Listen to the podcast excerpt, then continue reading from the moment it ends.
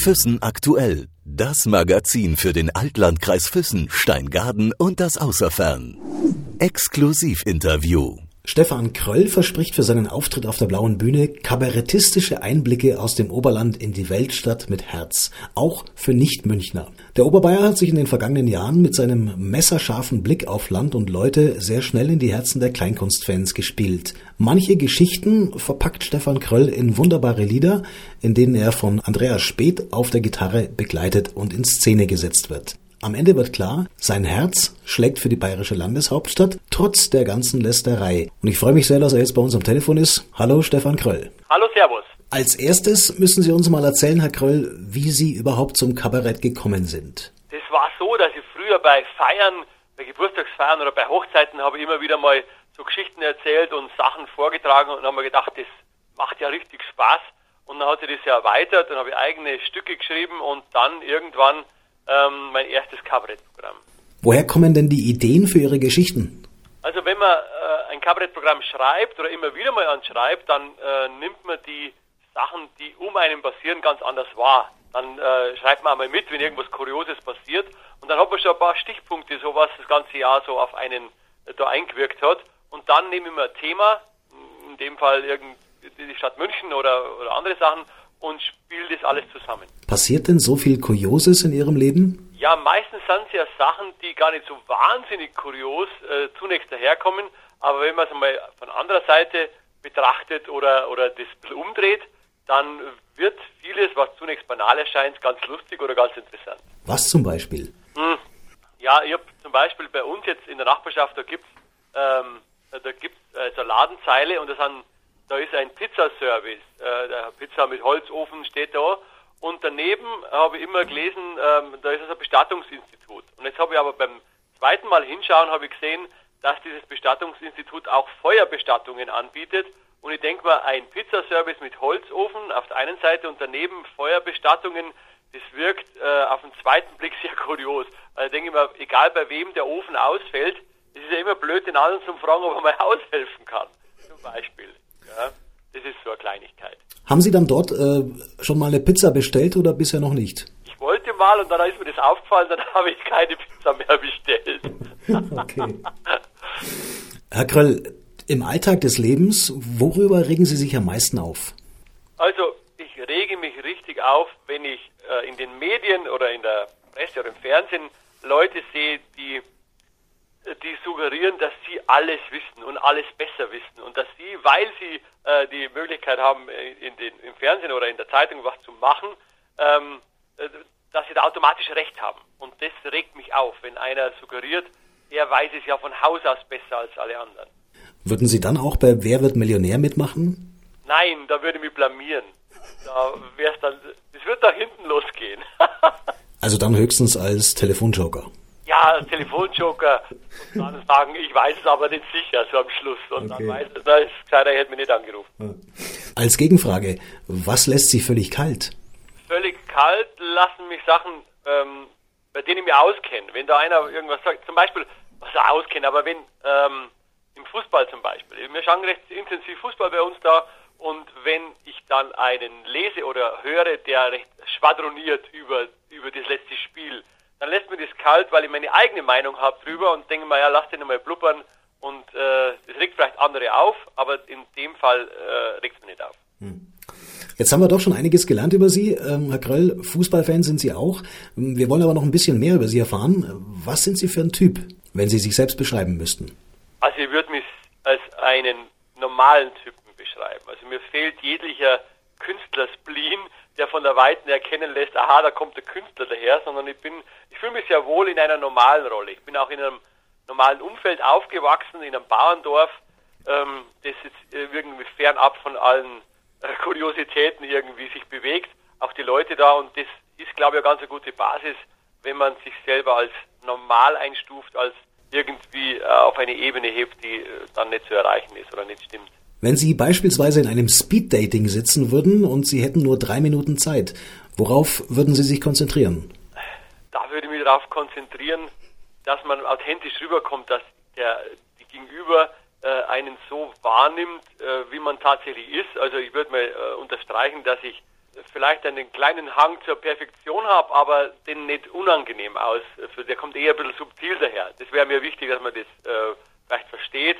Dann wäre mir wichtig, dass ich jetzt auf Äußerliches oder, oder auf erste Anmutung äh, wenig Wert lege. Also ich bin keiner, der jetzt jemanden sieht und sagt, ah, oh, das, ich verliebe mich gleich aus dem Stand.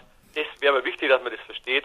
Und das dritte ist, dass ich so ganz normale Werte, in Anführungszeichen ist ein bisschen gefährlicher Begriff, äh, schätze, so einfach Ehrlichkeit und Grundlegendes, so im, im normalen Verständnis.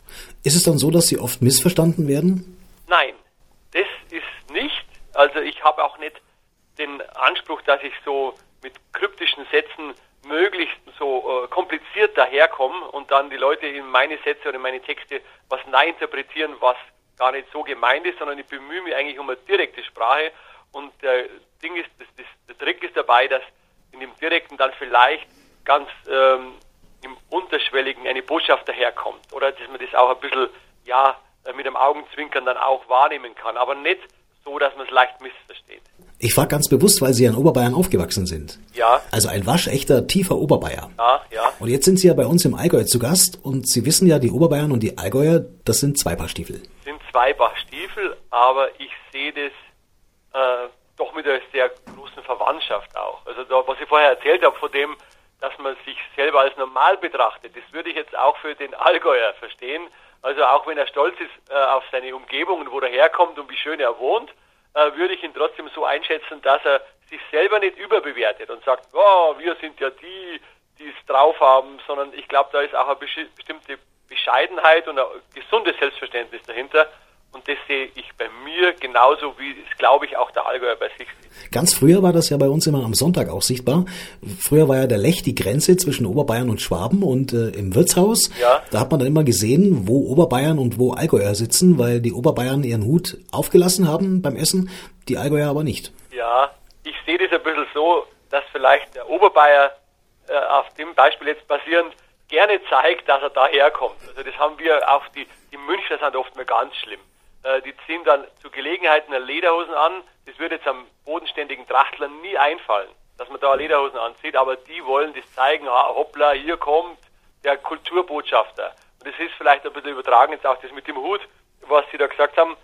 Ich bin das nicht. Also ich, ich, ich will da nicht, ich fahre nicht zum Beispiel in Urlaub. Ich habe Freunde, die fahren nach Griechenland mit der Lederhosen. Und das finde ich furchtbar. Gell? Also sowas will ich nicht und das zeige ich auch nirgends.